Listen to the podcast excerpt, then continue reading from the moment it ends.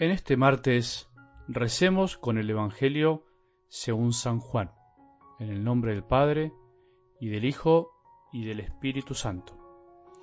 Se celebraba una fiesta de los judíos y Jesús subió a Jerusalén. Junto a la puerta de las ovejas en Jerusalén hay una piscina llamada en hebreo Betzata, que tiene cinco pórticos. Bajo estos pórticos yacía una multitud de enfermos, ciegos, paralíticos y lisiados que esperaban la agitación del agua. Había allí un hombre que estaba enfermo desde hacía treinta y ocho años. Al verlo tendido y sabiendo que hacía tanto tiempo que estaba así, Jesús le preguntó, ¿Quieres curarte? Él respondió, Señor, no tengo a nadie que me sumerja en la piscina cuando el agua comienza a agitarse. Mientras yo voy, otro desciende antes. Jesús le dijo, levántate, toma tu camilla y camina. Enseguida el hombre se curó, tomó su camilla y empezó a caminar. Era un sábado y los judíos dijeron entonces al que acababa de ser curado, es sábado, no te está permitido llevar tu camilla. Él le respondió, el que me curó me dijo, toma tu camilla y camina.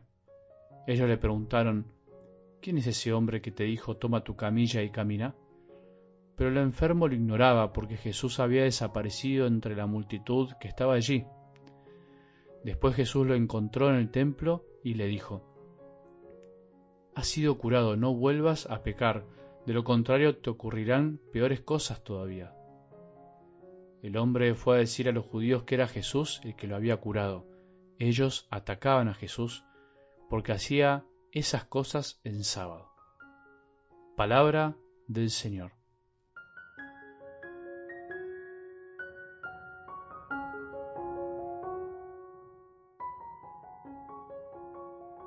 Decía el Evangelio del domingo que los fariseos y los escribas murmuraban de Jesús, hablaban mal de él, porque veían que se juntaba con los publicanos, que eran pecadores públicos, y con los pecadores, que no sabemos qué tipo de pecadores, pero seguramente eran aquellos hombres que todos señalaban por las cosas que hacían. Bueno, Jesús se juntaba con ellos a comer, o sea, los recibía, o dejaba que lo reciban en sus casas.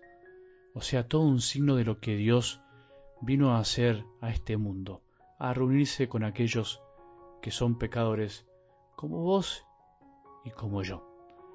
Pero bueno, en el fondo, esa murmuración hacia Jesús, para mí, para la iglesia, debería ser el mayor elogio.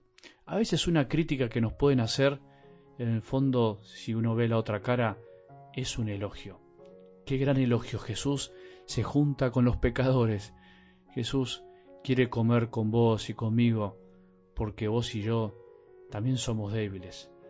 Lo que pasa que después con la parábola que contó, nos muestra que el hermano mayor es de aquellos que no se creían pecadores. Pero bueno, seguiremos con eso en estos días. Hace bien que volvamos a recordar que estamos en la cuaresma, que nuestros corazones se tienen que ir orientando a la Semana Santa, la fiesta central de nuestra fe, a la Pascua. Todos caminamos hacia allá para poder morir y resucitar con Cristo, para volver a revivir místicamente, se dice, con nuestra propia vida, la salvación que Él nos vino a regalar. Para eso es lindo que hoy escuchemos las palabras de Jesús en algo del Evangelio al enfermo. Levántate, toma tu camilla y camina levantémonos, tomemos nuestra camilla y empecemos a caminar. ¿Qué es nuestra camilla? Por ahí estamos enfermos desde hace muchísimos años del corazón, una enfermedad espiritual, por ahí arrastramos un rencor hace un tiempo, por ahí no podemos dejar ese vicio que nos domina de hace tanto, por ahí andamos en nuestro mundo materialista y consumista desde que tenemos memoria pensando que ese es nuestro progreso y felicidad. Por ahí tenemos una enfermedad corporal, estamos postrados con un cáncer, una diabetes, alguna enfermedad que nos hace tanto mal, algo que no nos deja caminar bien. Por ahí vivimos en nuestro mundo interior y nuestro egoísmo y no nos damos cuenta que nuestra familia nos necesita y que el mundo alrededor se cae a pedazos y nosotros no nos damos cuenta porque seguimos enojándonos por tonteras, por cosas que no tienen sentido.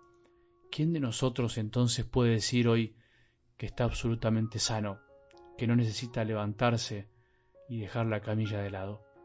Acordémonos que estos milagros de la vida de Jesús son también signos para nosotros, signos de nuestra peor enfermedad que es el pecado, el amor propio que nos tiene tirados desde hace tanto tiempo y que no nos hace sensibles al amor de los demás y al dolor también de los demás.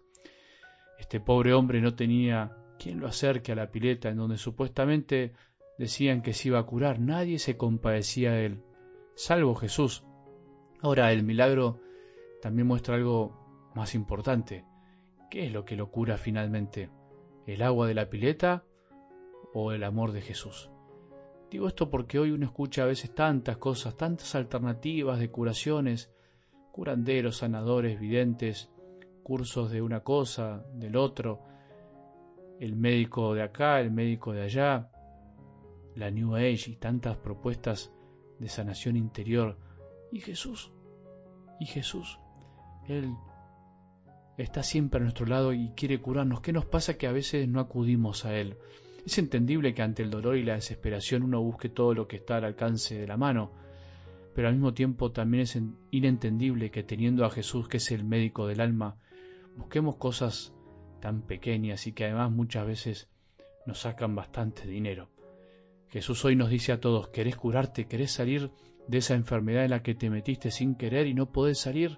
¿O esa enfermedad que te sobrevino y no podés liberarte la cuaresma? Es tiempo de salir de eso, de tomar la camilla y levantarse, de resucitar y dejar la avaricia, la pereza, la lujuria, la soberbia insoportable, la, la gula, la ira y la envidia y todo lo que nos aleja de los demás, de nosotros y del Padre. El remedio es simple, pero implica un poco de nuestra parte. Oración con el corazón, limosna de corazón y ayuno con alegría. Todo esto en secreto, porque solamente nuestro Padre que ve en lo secreto nos recompensará.